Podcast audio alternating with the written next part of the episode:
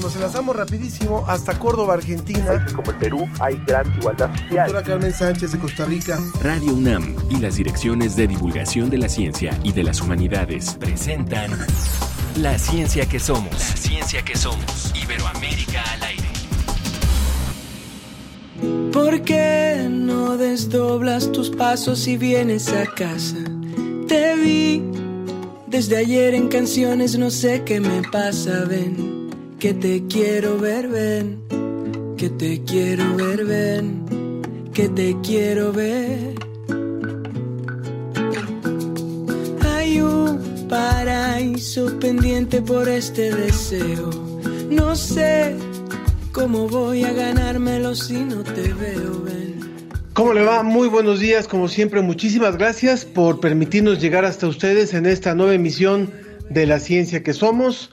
Hoy estamos escuchando a Alex Ferreira, un cantautor mexicano y trovador que interpreta y crea música con sonidos latinoamericanos. Así suena Alex Ferreira y yo, Ángel Figueroa, les doy la bienvenida. En un momento le decimos de qué le vamos a hablar el día de hoy. Te quiero ver te quiero ver. ¿Por qué no congelas el tiempo bailando conmigo? Al son de esa clave que sabe quitarnos el frío, ven. Que te quiero ver, ven. Que te quiero ver, ven. Que te quiero ver.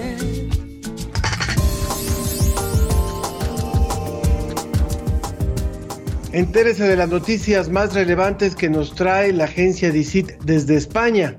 Los pueblos originarios se han enfrentado a la lucha por su territorio o la falta de acceso a servicios básicos y esta situación se ha visto agravada por la pandemia. Hoy recordaremos una entrevista sobre este tema. A propósito también de la pandemia, la filósofa mexicana Juliana González estuvo con nosotros y habló sobre cómo podemos retomar nuestra vida como sociedad después de la situación que estamos atravesando. Como siempre, esperamos sus comentarios, esperamos sus sugerencias. A través de nuestras redes sociales nos encuentran en Facebook, en la Ciencia que Somos, y en el Twitter también en arroba Ciencia que Somos. Nos vamos hasta Salamanca con la agencia DICIT y José Pichel. Desde España, el informe de la Agencia Iberoamericana para la Difusión de la Ciencia y la Tecnología, DICIT. Con José Pichel.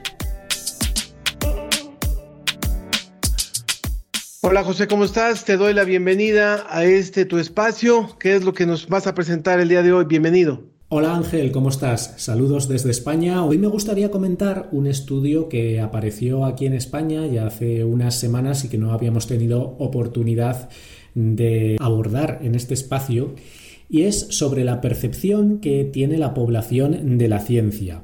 En este año y medio de pandemia nos hemos preguntado muchas veces si ha cambiado de alguna manera la imagen que tiene la ciudadanía de eh, la investigación científica, si al ponerse en evidencia la importancia que tiene por ejemplo, el desarrollo de vacunas, los ciudadanos aprecian ahora mucho más este sector. Pues bien, se han publicado ahora los resultados de una amplia encuesta que se realizó ya en 2020 y que arroja resultados muy muy interesantes. Por ejemplo, un 84% de la población española estaría a favor de que el gobierno invirtiese más en ciencia. De todas formas, ese interés tiene que ver mucho con el propio COVID, cuyas cuestiones científicas le interesan a cerca de la mitad de la población. Sin embargo, solo un 14% de los ciudadanos españoles tendría un verdadero interés por la ciencia y la tecnología en términos generales más allá del momento puntual de la pandemia.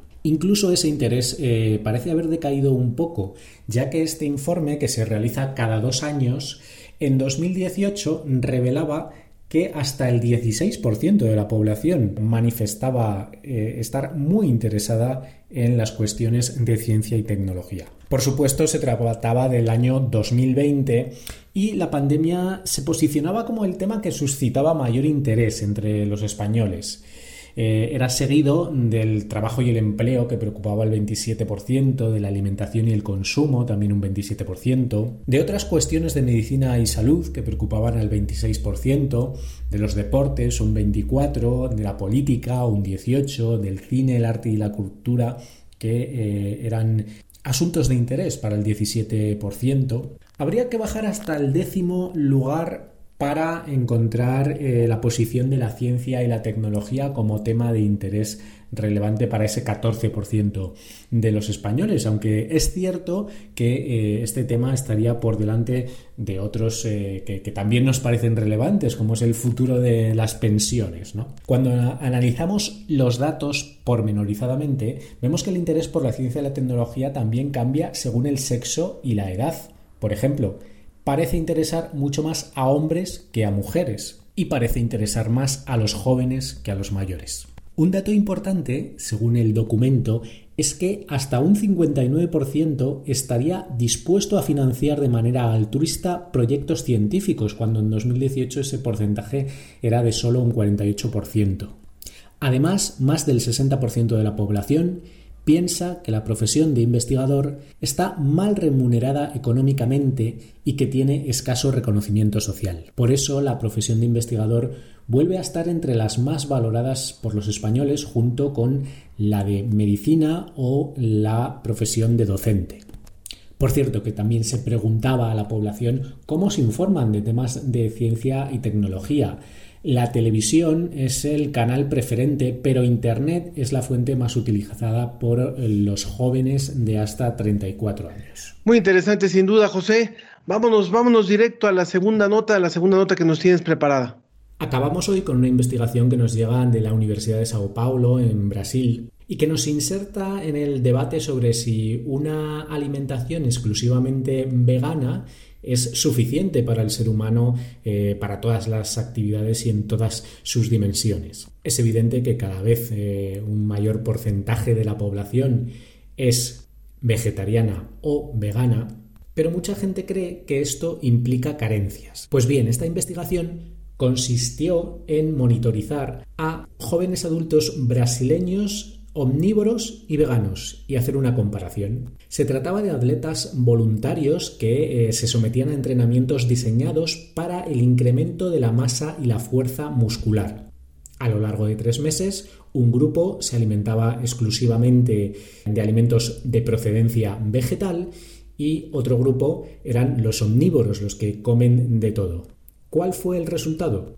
Según los investigadores, cuando se trata de adquirir masa y fuerza muscular, es más importante estar atentos a la cantidad total de proteínas ingeridas que al origen de estos nutrientes. Es decir, que al cabo de las 12 semanas el estudio no encontró ninguna diferencia en el porcentaje de aumento de masa y fuerza muscular entre los individuos veganos y los omnívoros. Cuando pensamos en las proteínas, normalmente pensamos en la carne, en la leche, en los huevos, porque estos alimentos poseen muchísimas proteínas.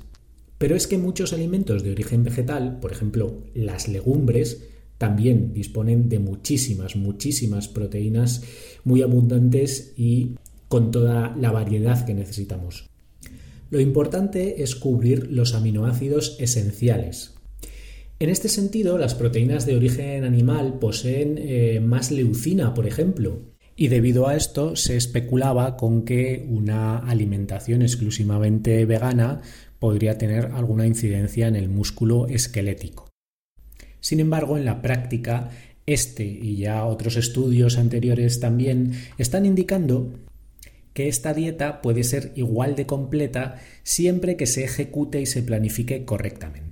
Si para los deportistas eh, vale, cabe pensar que también para el resto de la población una dieta vegana sería suficiente y sería adecuada. No obstante, los investigadores dicen que habría que estudiar también grupos específicos, como pueden ser eh, los ancianos, que tendrían en el aspecto músculo-esquelético necesidades específicas. En cualquier caso, una dieta vegetariana o incluso una dieta vegana puede aportarnos eh, los nutrientes que necesitamos y si queremos seguir siendo omnívoros, desde luego es una cuestión de gusto, no es una cuestión de salud. Esto es todo Ángel. Mientras tanto, durante toda la semana publicamos información de ciencia y tecnología de toda Iberoamérica en www.dicit.com. Como siempre, como siempre, José Pichel, es un gusto tenerte. Gracias por tu reporte y nos escuchamos la próxima semana. Saludos hasta España. Un abrazo. La ciencia que somos. Iberoamérica al aire. Decide informado. ¿La vacuna es dos por uno? ¿El bebé nace inmunizado? El bebé y la mamá, mientras comparten el mismo espacio, también comparten algunos beneficios como son los anticuerpos. Esto quiere decir que si la mamá se vacuna, pues le va a transferir los anticuerpos que produzca hacia su organismo, hacia el cuerpo del bebé. Cuando nace el bebé, permanecen estos anticuerpos un tiempo limitado, algunos meses, en el organismo, en el cuerpo del bebé. Sin embargo, los va, a perder, los va perdiendo conforme transcurran los meses después de su nacimiento. Es a través de la lactancia por medio de la cual puede la madre transferir también este tipo de inmunidad pasiva que se le conoce así porque al momento de estar lactando pues el bebé está succionando la leche que tiene ciertos componentes entre ellos anticuerpos. Después de un tiempo de, de haber dejado de lactar, cuando el bebé tendrá que producir sus propios anticuerpos exponiéndose a varias enfermedades pero también recibiendo ciertas vacunas que se incluyen dentro del esquema nacional de vacunación. De ahí la importancia de seguir estrictamente todas las fechas para que se vacunen lo mejor posible todos los niños de acuerdo a su edad. Conforme vaya avanzando la ciencia van a estar disponibles las vacunas contra COVID a edades más tempranas de la vida. En estos momentos se encuentran bajo investigación las edades de menores de 16 años y ya se han autorizado algunas vacunas incluso para su aplicación en el grupo de 12 a 15 años y esperemos que vayan habiendo más estudios en todavía niños menores. Doctor Jorge Baruch, responsable de la Clínica del Viajero y coordinador del Centro de Diagnóstico COVID de la Facultad de Medicina de la UNAM. Por una sociedad responsable. Divulgación de la ciencia. UNAM. La ciencia que somos. Iberoamérica al aire. Bueno, ahora escuchamos esta campaña de vacunación en donde expertos de la UNAM nos aclaran las dudas que tenemos sobre la inmunización en contra de la COVID-19. Si usted tiene alguna, también puede comentarla. Para responderle, nos puede escribir a través de nuestras redes sociales. Como posiblemente usted lo recuerda, en el mes de marzo hablamos de los pueblos originarios y la situación precaria ante la pandemia que estos vivían. Nuestro invitado hizo un llamado para que las autoridades tomen medidas en las comunidades en donde prácticamente no hay acceso a servicios de salud. Vamos a escuchar esta entrevista de nuevo. Iberoamérica. Conectados con Iberoamérica.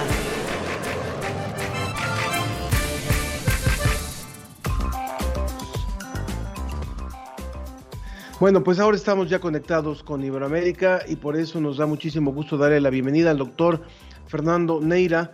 Él es doctor en estudios de población por el Colegio de México y es investigador del CIALC, que es el, el Centro de Investigaciones de América Latina y el Caribe. Es catedrático en el posgrado de estudios latinoamericanos de la UNAM. Doctor Fernando, gracias por estar con nosotros y por participar con nosotros hoy aquí en La Ciencia que Somos.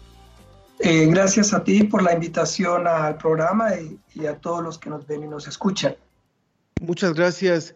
Siendo doctor, si nos podemos hablar de tú, si, si, te parece. Claro que sí. Muchas gracias. Tú estás especializado en temas de migración, en remesas, en proyectos productivos, en población y en desarrollo en América Latina. Y eso nos permite muy bien poderle entrar al tema de cómo han, cómo han vivido estos pueblos originarios eh, la pandemia que hace un año está azotando al mundo. A veces hablamos de la pandemia y pensamos en las grandes ciudades, hablamos, eh, imaginamos los cubrebocas, imaginamos el gran eh, transporte público, pero no nos acordamos de las, de las regiones más apartadas y de las zonas donde están justamente estos pueblos. ¿Cómo lo han pasado de, eh, de acuerdo a lo que ustedes han investigado? ¿Cuál es la situación en la que están?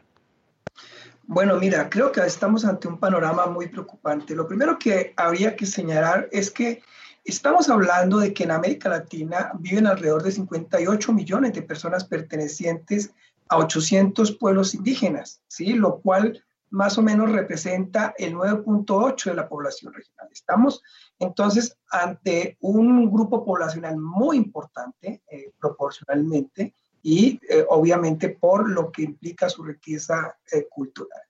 ¿qué, ¿en qué situación estamos? Lo primero que también debemos considerar es que los pueblos originarios históricamente han, estado, han sido agraviados de muchas formas, ¿no? Eh, han sido excluidos, han sido negados sus derechos. Eh, digamos que en, más recientemente lo que nosotros estamos observando es la presencia de actividades extractivas. las minerías se han convertido en un flagelo que han azotado a los territorios indígenas, eh, deteriorando no solo la, parte ambiental, sino obligándolos a desplazarse de sus lugares de origen. Esto es un problema muy grave que, que tenemos en toda la región latinoamericana. A eso hay que sumarle los conflictos territoriales y todo lo que tiene que ver con las crisis ambientales, derivado precisamente de estas prácticas, de la presencia de actores como los terratenientes que interesados en poseer tierras para actividades como la ganadería o simple por el simple hecho de tener tierras para lujo personal, han comenzado a ser un, un elemento de grave deterioro en términos de propiedad indígena y en términos de impacto ambiental. A eso hay que sumarle otro factor que ha sido supremamente nocivo, que tiene que ver con el tema de la violencia de agentes estatales y privados. Fenómenos como el narcotráfico, como el paramilitarismo en el caso colombiano, la guerrilla, eh, todos estos fenómenos, obviamente, donde más impacta son en los territorios de los pueblos originarios, porque ahí se concentran eh, precisamente terrenos fértiles para, en algunos casos, usarlos para el tema de cultivos ilícitos. Entonces, eh, a ese panorama ya de por sí complicado, hay que eh, señalar pues que históricamente eh, ha habido un no reconocimiento y protección a estas culturas. Esa idea de modernidad que nos vendió la globalización y que nos han vendido sobre todo todo este, este modelo del sistema capitalista eh, que niega las prácticas tradicionales, las prácticas culturales, porque son em, la antítesis a esa idea de, de modernidad donde el, el, esquema, el sustento de eso tiene que ver con el consumismo. Entonces, todos estos elementos, si los juntamos, lo que eh, nos hacen es que nos dan un panorama muy preocupante. ¿Qué generó la pandemia? Pues agravó todo esto, ¿no? En primer lugar, lo que nosotros hemos encontrado es que no hay datos. Eh, en este momento, eh, si bien hay digamos, hay encuestas a nivel nacional, en el campo de, los territorios de pueblos originarios no hay datos, o sea, desconocemos tasas de infección. Tenemos unos datos aproximados, hay países que no tienen el cálculo real, hay otros que se han preocupado más, como el caso colombiano, eh, que tiene unos indicadores, el caso de Chile, pero en general no tenemos datos. Y eso es preocupante porque si no sabemos cuánta población está siendo afectada, ¿cómo podemos intervenir? Esto se me hace algo eh, muy delicado. A eso hay que sumarle todo el problema de la falta de barreras sanitarias y cercos epidemiológicos. Ah, no se generó a tiempo una atención a estos grupos. Creo que el caso más lamentable eh, de lo que ha sido el manejo de la pandemia en, los contextos de los pueblos originarios es lo que está ocurriendo en Brasil. En Brasil, estamos ante un genocidio de, no solo de la población en general, sino de la población indígena en particular. No sé si me querías decir algo. No, yo coincido completamente con lo que nos está contando. Eh, estamos hablando eh, afortunadamente con el doctor Fernando Neira del, Centro de Investigaciones de América Latina y el Caribe de la UNAM sobre esto, sobre lo que está pasando con los pueblos originarios. Y por eso hacía yo la referencia también al principio de que eh, nos, nos, falta a veces sacar nuestra, esta mentalidad tan, tan urbana, tan tan geocéntrica, digamos, y, pensar en cómo puede estar la, situación que ya venía siendo grave para muchos de ellos, y sobre todo cuando ubicamos que son prácticamente casi, casi uno de cada diez habitantes de nuestros países en América Latina son estos habitantes de pueblos originarios. Ya hay preguntas del público que nos están, nos están llegando. El caso de Fernando, eh, de Ernesto Durante, dice, ¿por qué los pueblos originarios se contagiaron? Fue por el turismo, se pudo haber evitado de alguna manera, porque siento que a veces los privilegiados dañamos y le damos en la, a los más pobres. Así lo, así lo dice. ¿Qué tendría que decir sobre esto, doctor Fernando? Claro, el problema con, con eh, con los pueblos originarios es que algo que se les ha violentado es su territorio. Es decir, el, eh, para muchos colonos, para muchos terratenientes, para incluso algunos gobiernos, ha sido fácil invadir sus tierras, apropiarse o, fomentar ahí actividades que terminan siendo lesivas para sus condiciones alimentarias y sus condiciones de salud. Entonces, esa invasión de sus territorios, eh, que constantemente, por ejemplo, eh, tienen que ver con tala de bosques, con prácticas de minería, que traen consigo una serie de colonos o migrantes para eh, eh, trabajar en estos contextos de manera transitoria. Obviamente ese contacto con estas personas que vienen de diferentes lugares, bajo diferentes condiciones, pues impactan directamente en estas comunidades con las cuales tienen un contacto directo o indirecto, ¿no? Es, ese es un, un factor muy importante, es esa, esa, esa invasión, llamémoslo así, de estos eh, territorios. O sea, e, el asunto lo quiero remarcar de gravedad porque se, se calcula que tan solo para el 21 de diciembre, eh, eh, en, la cuenca amazónica, estamos hablando de más de 37 mil víctimas. Y algo que quiero llamar la atención con lo que está pasando en los pueblos originarios es que si algo grave ha ocurrido... Se está cortando un poco la comunidad. Sí, perdón, ¿me escuchas? Bueno, lo que yo quería eh, señalar es que lamentablemente algo que, que, ha sido desastroso con esta pandemia ha sido la muerte de, muchos sabedores, de muchos sabios, dado que la pandemia está afectando a población adulta mayor en los pueblos originarios, si hay, si hay un grupo poblacional fundamental para la existencia de las tradiciones, de las culturas, son las personas adultas mayores, son los sabedores, son los sabios.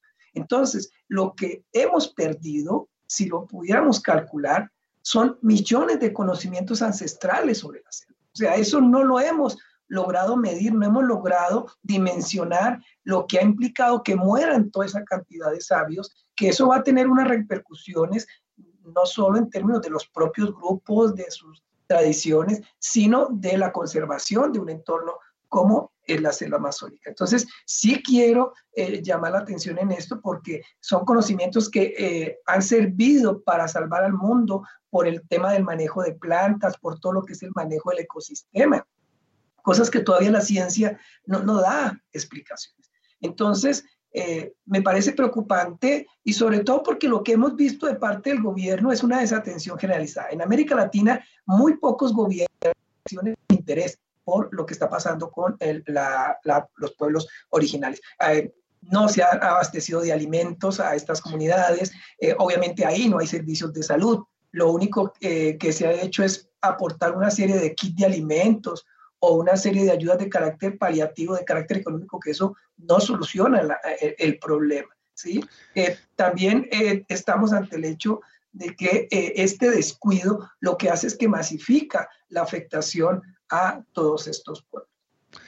¿Qué podríamos esperar en los próximos meses, digamos, ya cuando estamos hablando de un proceso de vacunación, cuando estamos hablando de, de atención preventiva también y de atención a quienes han resultado contagiados, ¿qué podríamos esperar en los próximos meses y qué tendrían que estar haciendo o previendo los gobiernos locales en el caso de América Latina, dado que este programa llega a distintos países de América Latina? Bueno, yo creo que eh, aquí lo primero que hay que hacer es generar un, proceso de presión a los gobiernos para que volteen a mirar de nueva cuenta a, eh, las zonas de los pueblos originarios. Es decir, yo creo que en esta eh, crisis de manejo político de la pandemia, las prioridades han estado dadas a, a ciertos sectores que, por su volumen se consideran que deben ser atendidos de forma prioritaria. Pero yo creo que eh, en el manejo de la pandemia la prioridad son los grupos vulnerables y entre ellos los pueblos originarios eh, implican, le deben eh, obligar al, gobierno a centrar más el interés, a incrementar los procesos de vacunación en estas zonas, ¿sí? Por otro lado, el, el incrementar lo que tiene que ver con los cercos sanitarios. Lamentablemente, como estas son zonas en muchas ocasiones alejadas del control político, obviamente terminan siendo territorios de nadie en donde las medidas de los gobiernos nacionales llegan tarde o no llegan y entonces esto agrava la situación. Eh, es importante, por ejemplo, que eh, haya participación de organismos internacionales que logren eh, contribuir a en atender, en brindar el apoyo, no, no solo en términos de las vacunas, sino de la protección de los derechos, de los cuidados de estas poblaciones. El que, por ejemplo, se manden más brigadas de salud. las zonas de los pueblos originarios generalmente lo que carecen es de sistemas de salud adecuados. O, y si a eso le sumamos, por ejemplo, el otro problema que hay, que mucha de esta población, como se dedican a actividades que tienen que ver con economías de subsistencia o ocupaciones tradicionales que hoy en día se han visto agravadas por la pandemia, pues se requiere generar mecanismos de apoyo de carácter económico, pero de sustentabilidad de sus prácticas. Uno no entiende cómo en América Latina eh, la idea del campo se asocia con atraso y con devastación. O sea, tenemos una cultura muy pobre de valoración hacia el campo, hacia todo lo que es esa presencia de grupos indígenas. Y en tanto también nos replanteemos esa idea, eh, pues obviamente estos grupos van a seguir siendo o estando en una condición de vulnerabilidad. Y para, ir cerrando, eh, doctor, ¿se ha hecho también la traducción a lenguas eh, originales de la información que están vertiendo los gobiernos? O sea, ¿realmente se ha, se ha puesto este cuidado en explicar en las lenguas locales eh, lo que está ocurriendo y explicando las etapas de la pandemia? Bueno, eso no ha ocurrido en todos los casos. Por ejemplo, se sabe que, que se ha hecho en Guatemala, ¿sí? En, eh, en, Guatemala se ha hecho, se han brindado cápsulas informativos, informativas en lenguas mayas, pero eso no ha sido en otros países, ¿sí? No ha ocurrido en el caso brasilero, en, en parte de la, de la, zona colombiana, eh, la situación es, es, muy grave. El caso colombiano se ve además agravado porque estamos enfrentando un proceso de violencia, de, de, de matanza de líderes eh, indígenas, de líderes comunales, y en donde, por ejemplo, sumado al conflicto con Venezuela, eh, hay, una, hay una población, por ejemplo, muy importante en la frontera colombo-venezolano, que, que son los guayú, que en este momento están padeciendo problemas de violencia, de hambrunas, ¿sí? de falta de atención de los gobiernos, y en donde pues pensar en hacer eh, cápsulas informativas en lengua, eso es, está lejos,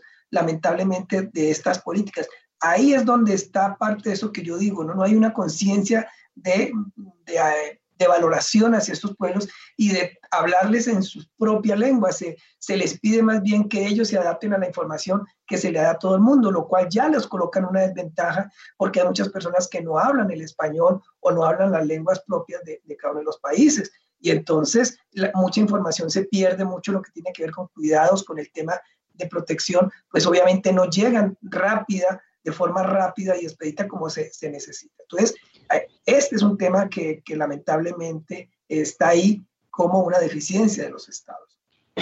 Hay un punto que es importantísimo. Creo que eh, mucho de lo que nos ha estado comentando nuestro invitado, el doctor Fernando Neira, del Centro de Investigaciones de América Latina y el Caribe de la UNAM, es eh, finalmente el atraso ya existía previo a la pandemia.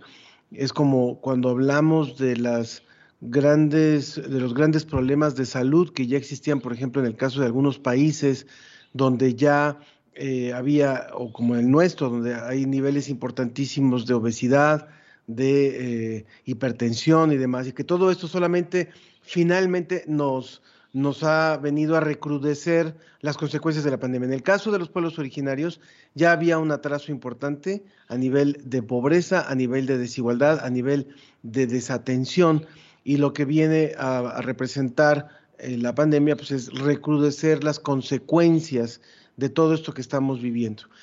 Finalmente, eh, muchos de estos pueblos viven también del turismo, viven de la artesanía, dos, eh, dos áreas que se han visto golpeadísimas en el caso de la pandemia. Entonces, cuando pensamos en, que las urbes han podido salir a, a estar las urbes han, salido a, trabajar o, las personas de zonas urbanas han salido a trabajar, a buscarse sustento y eso ha, recrudecido también los contagios, es porque, bueno, por lo menos ellos tienen alternativas. Pero en el caso de las, de las comunidades que están lejanas, que dependían de una situación de turismo, son muy pocas las alternativas cuando, por ejemplo, el campo no, no tenía un, un, buen aliciente. ¿Qué, qué, qué hacer entonces para para eh, enderezar este atraso y poder eh, atender la emergencia de forma óptima. Sí, yo creo que, que, tú has señalado un punto muy importante. Por un lado, el tema de las comorbilidades. Eh, lamentablemente, al igual que la, mayor parte de la población urbana y rural, hay comorbilidades previas que tienen que ver con hipertensión, con diabetes, que obviamente al, estar presentes hacen que bajo estas circunstancias agraven más esos procesos de vulnerabilidad. Si a eso le sumamos unas condiciones de salud que no necesariamente son las mejores, derivadas de una falta de, atención constante, de buenos niveles de alimentación, porque muchos de estos pueblos se vieron obligados a asumir prácticas de subsistencia, actividades económicas que se alejaban o se han tenido que alejar de lo que eran sus eh, prácticas culturales, pues el impacto es doble. Y en eso entra el turismo, es decir, que, que estas comunidades no hayan podido ni siquiera permanecer eh, en su desarrollo propio, sino que se hayan visto obligadas a asumir el turismo y otra serie de prácticas que terminan siendo nocivas para todo lo que es su conformación como grupo étnico, pues lamentablemente eh, ahorita se ven más agravadas, dado que no se cuenta con eso. Es, es quitar su sistema productivo de autosuficiencia que, que había estado tradicionalmente y por mucho tiempo en respeto, en armonía con la naturaleza, que servía para alimentar y mantener todo un, un, esquema de funcionamiento de estos pueblos, a, abocarlos a prácticas económicas lejanas de, de, ese quehacer y que entonces al no tenerlas, pues los hace más vulnerables, sobre todo porque es difícil volver a retomar. Va a tomar tiempo el que se pueda volver a, a, a, estas dinámicas de turismo y creo que necesariamente entonces hay que fortalecer todo lo que son sus actividades eh, productivas y de autoabastecimiento. Creo que ahí es donde está la necesidad en este momento. Pues quiero agradecerle muchísimo, doctor Fernando Neira, doctor en estudios de población por el Colegio de México, investigador del Centro de Investigaciones de América Latina y el Caribe, por esta conversación. Hoy hay que voltear, hay que volver los ojos hacia estos pueblos originarios, como había que voltear hace mucho tiempo, pero mucho más en la, en la emergencia en la que nos encontramos. Le agradezco mucho esta participación. No, a ti muchas gracias por la invitación, a todas las personas que nos ven, que nos escuchan y estamos aquí a la orden para colaborar cuando se requiera. Muchas gracias, muy buenos días. Buenos días. Regresamos a La Ciencia que Somos. Iberoamérica al aire.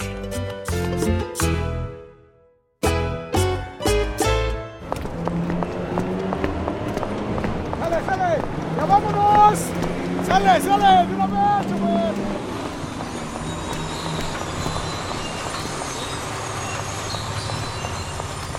Evelina Santiago ha repartido 47 solicitudes de empleo en los últimos meses, una cada tercer día y nada. El trabajo de limpieza que tenía en un hotel lo perdió por la pandemia. De eso hace más de un año, y Evelina sigue saliendo a dejar solicitudes, cada vez más lejos de su pueblo, Sabinalito, incluso fuera del municipio de frontera Comalapa, incluso fuera de Chiapas, incluso fuera de México, porque se pasó a Guatemala por el monte, pero allá la cosa está igual o peor.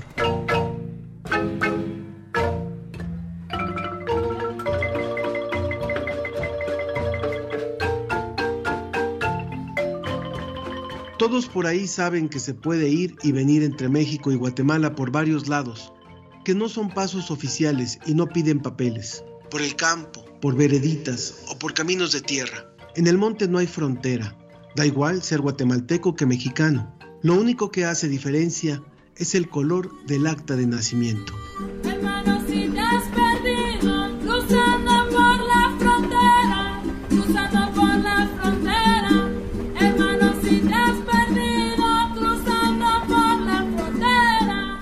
Papá de Evelina se fue para Estados Unidos en 2018 con la caravana. Salieron de Honduras 1.600 personas. Cuando pasaron a México ya eran 7000. Cuando su papá llegó a Estados Unidos, le contó que la gente había sido muy buena con ellos. Les dieron comida, ropa y los alcanzaron por el camino para apoyarlos.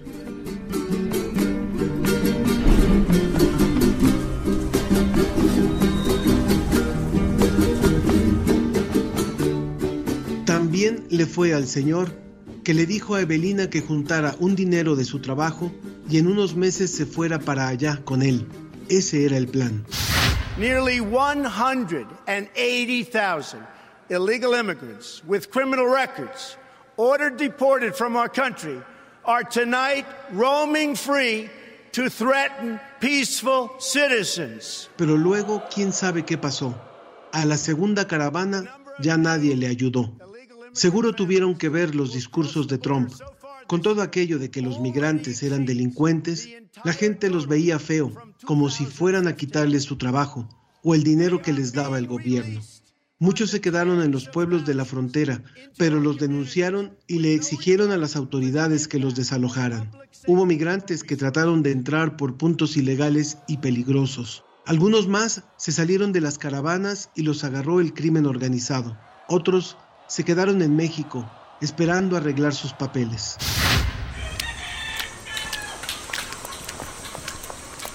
Por eso Evelina no se ha ido.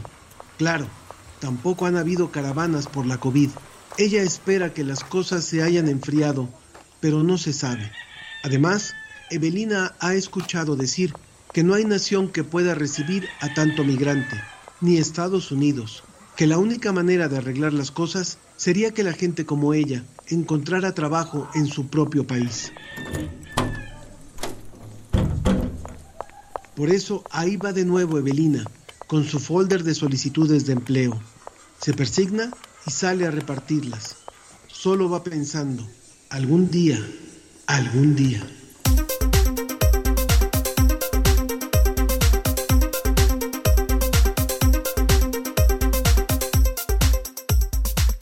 Un guion de Nuria Gómez con información de Dolores Camacho Velázquez, investigadora del Centro de Investigaciones Multidisciplinarias sobre Chiapas y la Frontera Sur, CIMSUR.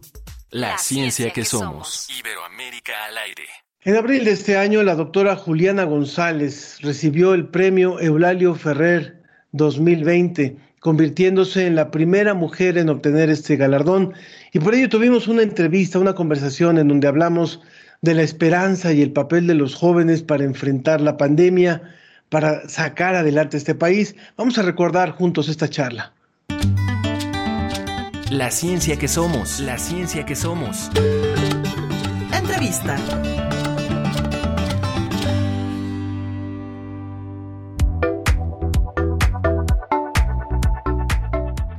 Continuamos la ciencia que somos y me da muchísimo gusto darle la bienvenida a, la doctora Juliana González, nuestra doctora Juliana González de la UNAM, quien es filósofa, profesora, investigadora nacional emérita, doctora honoris causa por parte de la UNAM y quien, como lo dijimos hace unos días, recibió el Premio Internacional Eulalio Ferrer. Bienvenida a este su espacio, doctora. Gracias por estar con nosotros y un saludo hasta Tepoztlán, ¿dónde está usted? Mil, mil gracias y bienvenidos ustedes también a Tepoztlán.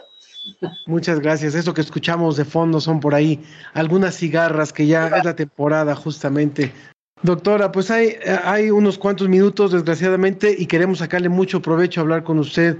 Lo primero, a mí me gustaría hablar del presente y después hablamos un poquito del pasado, aprovechando la, experiencia y la, elocuencia que tiene usted, porque recuerdo usted hablaba de, de ha, citado Heráclito cuando habla de las, de las formas de la individualidad y de estas dos formas, dos grandes formas de la individualidad. Y creo que es algo que tiene mucho que ver con lo que estamos viviendo hoy. O sea, en un mundo que nos está eh, estrellando en la cara muchas cosas, pareciera que si no entendemos a vivir de una o de otra forma no vamos a salir adelante. No sé si pudiera explicarnos un poquito y hacer una adecuación al momento de la pandemia con esta con este ser humano dormido y el ser humano despierto. Me parece muy bien su forma de introducirlo.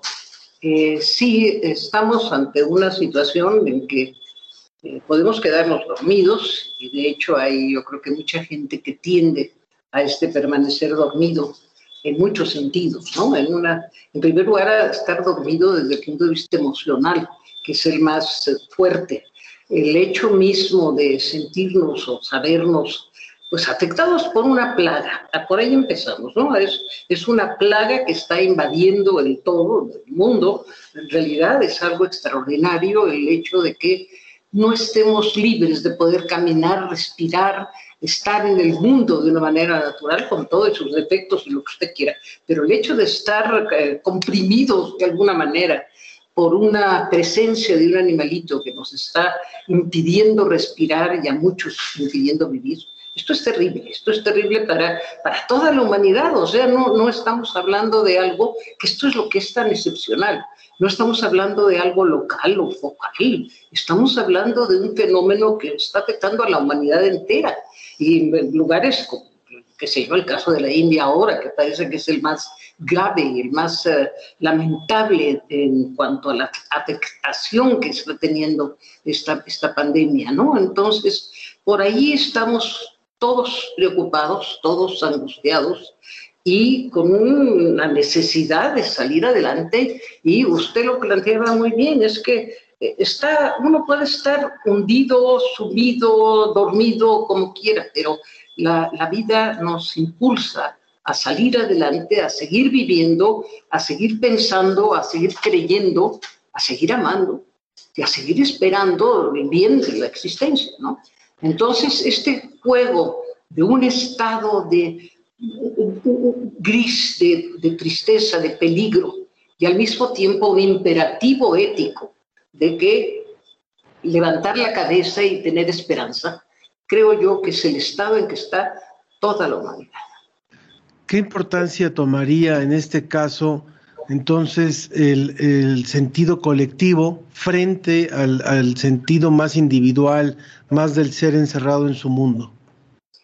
Bueno, es que en el fondo el sentido colectivo es el que me invitaría a este, a este despertar, a este eh, hablar, a este comunicarnos los unos con los otros y tener fe en que, la vida sigue y que seguirá y, y que mire que en verdad está tan amenazado en realidad yo creo que es uno de los momentos más eh, eh, límites que hemos vivido. Al menos yo con mis 84 años le puedo decir, en toda mi vida yo no, sabía de la existencia, bueno, lo sabía por la historia, pero aún así, esto, estos momentos, de este momento de la humanidad eh, verdaderamente ahogada por, por algo que nos impide la vida natural, la vida normal. Entonces esto sí es una situación muy difícil, pero al mismo tiempo vuelvo, insisto, en que ahí está abierta la esperanza y usted dice, usted habla de la diferencia entre lo colectivo y lo individual, eh, sin duda, sin duda.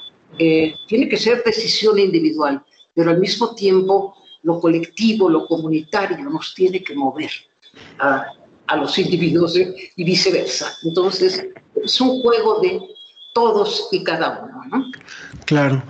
En ese sentido, estamos hablando con la doctora Juliana González, filósofa, eh, investigadora emérita y doctora honoris causa por parte de la UNAM, doctora honoris causa por parte de la UNAM. Eh, yo le preguntaría también, en, en, el último año, a partir de que empezó la pandemia, se ha hablado mucho de la trascendencia de la ciencia y la ciencia ha sido fundamental para el desarrollo muy acelerado, muy, eh, eh, muy novedoso de un corto tiempo de una serie de vacunas que ya están aplicándose y que están funcionando eh, lo mejor posible en cuestiones de inmunidad.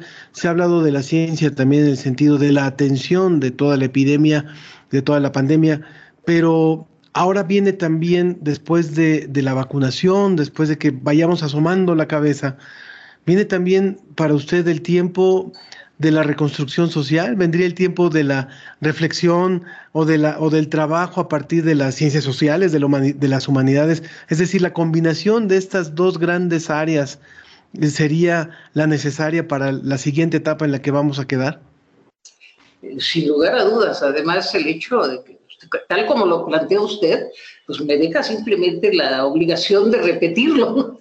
o sea, eh, sí, son efectivamente las dos cosas. Por un lado, pues lo que puede estar logrando la ciencia y que realmente estamos agarrados de que en verdad se resuelva desde el punto de vista científico este, esta amenaza tan tremenda por la que estamos atravesando. Pero lo que viene es preocupante porque ha habido una decadencia, porque ha habido, porque ha habido una caída de muchos grupos, de muchos pérdida de trabajo. Esto se dice muy rápidamente, pero ¿cuánta gente ha perdido su, su, su lugar de vida, su lugar de todo, su, su perspectiva vital, no solo su lugar de trabajo, su perspectiva vital? Han caído muchas cosas en este momento histórico. Entonces, la resurrección o la recuperación del sentido de la vida, de volver a recobrar mi sentido de, qué hago, de qué vivo, de qué quiero, de a dónde voy, a dónde vamos, esto nos va a costar mucho trabajo, tiempo, creo yo. Creo que si en algo tenemos que poner un gran, eh, una gran esperanza, es en la gente joven. Yo apuesto por los, los jóvenes tienen, tienen ahí una fuerza y tienen una capacidad y un estado de alma, si usted quiere, que los favorece para que de veras impulsen a esta humanidad a que se, a que se levante y a que volvamos a creer y a ser y a vivir de la manera más eh, plena posible. Hablando de los... Perdón, claro. Tiempos difíciles, digo, vienen tiempos difíciles.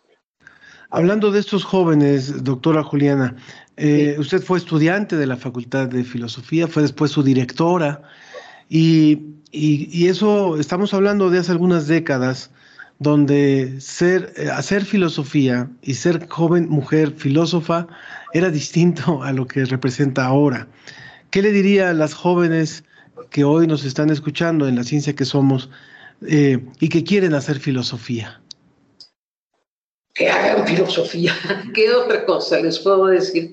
Eh, confío en ellas y creo además que es importante la, también el, movimiento feminista en el sentido más noble de la palabra, es decir, la presencia de la, de la mujer en el todo de la cultura, de la historia, me parece absolutamente indispensable. No es nuevo, nosotros lo venimos viviendo ya tiempo atrás pero como está en el presente, yo creo que es importantísimo de verdad que se haga una, una unidad, pero con el respeto recíproco intersexual, que es fundamental. Y esta posibilidad de que en verdad podamos eh, hacer un mundo cada día mejor. ¿Qué otra cosa nos queda? Un mundo muy difícil, y vuelvo e insisto, creo que pocas veces en la historia hemos tenido retos tan fuertes como los que tiene el presente y el futuro que viene enseguida. Entonces, para todos estos jóvenes les toca algo muy duro que, jugar. Pero hay que confiar. Si no tienen la fe ellos y la esperanza y la, y la certidumbre incluso profunda en que lo humano vale poco, si no tienen esto, pero si lo tienen, no hay problema. O habrá problemas, pero, pero lo sí. este, salir adelante. Claro, doctora. Si, si habláramos, por ejemplo, del mundo, eh, usted lo citaba de alguna forma, del mundo interior y del mundo moral, o sea, de lo que, de, lo, de esta gran confrontación que hay hoy entre la violencia, la ética, o sea, el respeto por el otro, puede jugar un papel distinto o importante la filosofía hoy, en un momento en el que también incluso se ha desdeñado, se ha desdeñado en los planes de estudio, se ha desdeñado por los, los grandes gobiernos, ¿Qué papel puede jugar hoy la filosofía en esta reconstrucción? Cuando yo le hablo de los jóvenes y cuando estoy pensando en los jóvenes, un poco estoy pensando en lo mismo, en este estado de la necesidad de valoración, de, comunicación interhumana, de fe de los unos en los otros, de la capacidad que el ser humano, desde la gente joven, desde el que tiene esperanza y futuro, pueda realmente mover la historia. Yo creo que, que por ahí vamos y que es nuestra última gran carta que tenemos que jugar. El poder verdaderamente eh, movilizar las fuerzas más éticas, sin duda, duda, o sea, son las fuerzas de la responsabilidad de los unos para con los otros, de la responsabilidad para con nosotros mismos. En realidad yo creo que, puede venir, puede venir en, en este terrible espectáculo tremendo que estamos viviendo, puede venir algo realmente muy nuevo, muy eh, valioso. Creo y apuesto por ello. Y demos, creo que todos, si estamos vivos, tenemos que apostar por eso. Doctora, no quiero dejar pasar eh, la oportunidad de, hablar con usted a, propósito de este premio que ha recibido el Premio Internacional Eulalio Ferrer. Eulalio Ferrer, lo sabemos, fue un, gran pensador, un gran eh, amante del, idioma, un, amante de la comunicación y, aportó, aportó mucho desde la publicidad, desde la comunicación en, nuestro país, siendo él eh, español. Pero lo que quería yo preguntarle es, hablemos un poquito de la comunicación. ¿Cómo nos caería hoy un poco más y un poco de mejor comunicación entre los seres humanos? Absolutamente. Esa es la clave. La clave es la comunicación.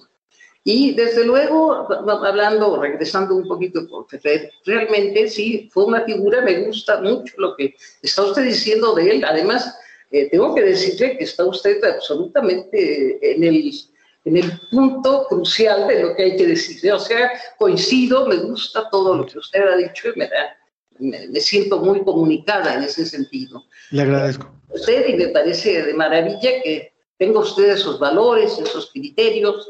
Y el caso de, de pues este premio, pues para mí ha sido algo pues, muy agradable, muy bien, muy estimulante, pero le tengo que confesar que para mí ha sido también muy estimulante conocer a Ferrer, porque lo conocía yo incluso hasta físicamente. Eh, tenía yo la impresión de que había ido a la Facultad de Filosofía y Letras cuando yo era directora o alumna, es igual.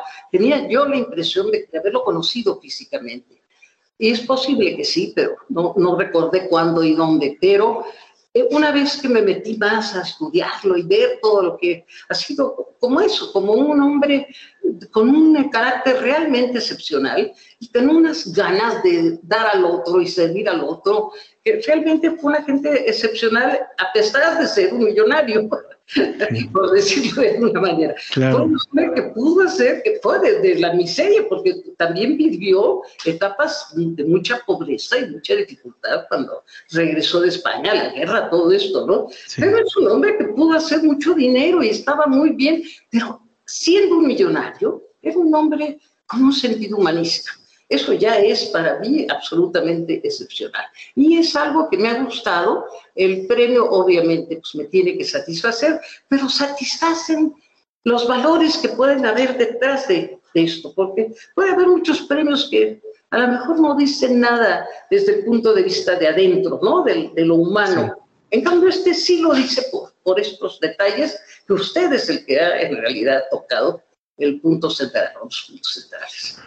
Yo le agradezco muchísimo, doctora, y quisiera eh, ir cerrando algo que no le haya preguntado a usted y que hoy considera importante decirle al público que nos está escuchando y que nos está viendo.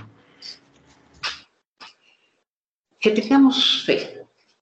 Creo que es lo principal que confiemos en nuestros valores, en lo que, en lo que se ha logrado, lo que tenemos. Mire, además como universitarios, pensando en nuestra, nuestra madre universidad, en, nuestras, en nuestra formación espiritual, cultural que tenemos, pues tenemos el gran capital para poder enfrentar esta situación dura que viene, está, en la que estamos, y creo yo que en esta realidad, de esta realidad, tenemos que salir para eh, hacer lo mejor que se pueda.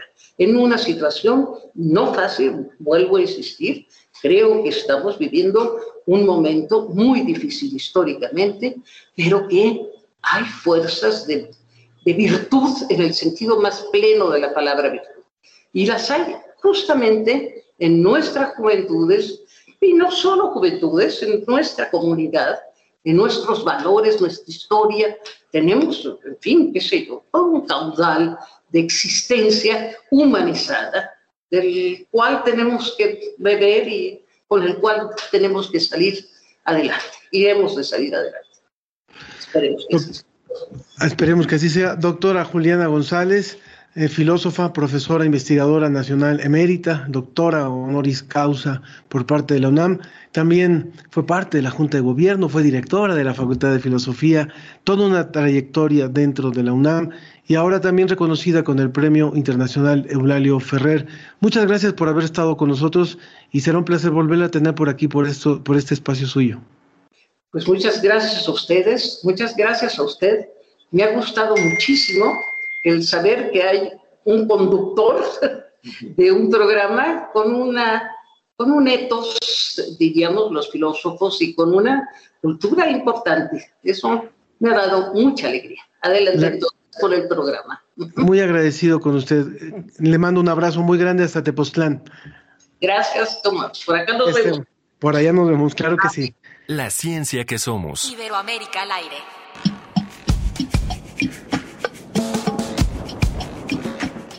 Bueno, pues como siempre, le agradezco muchísimo su compañía y lo esperamos la próxima semana.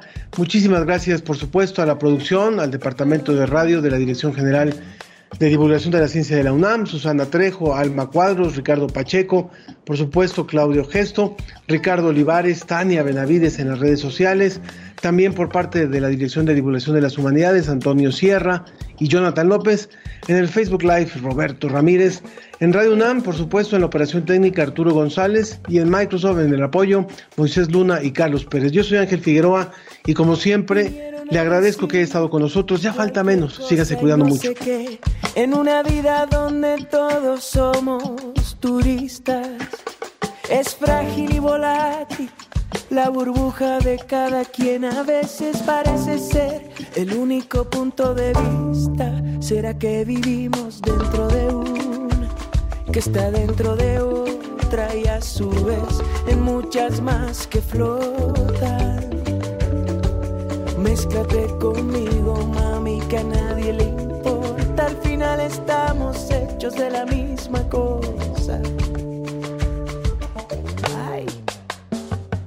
De milagro, error, casualidad. De segundos que se nos van de la mano. En su momento cada burbuja va a estallar. Así quédate con abre el regalo. ¿Será que vivimos dentro de una que está dentro de otra y a su vez en muchas más que flotan y flotan? Mézclate conmigo. Esto fue La Ciencia que Somos. Iberoamérica al aire. Los esperamos el próximo viernes. La Ciencia que Somos. La Ciencia que Somos una coproducción de Radio UNAM y las direcciones de divulgación de la ciencia y de las humanidades.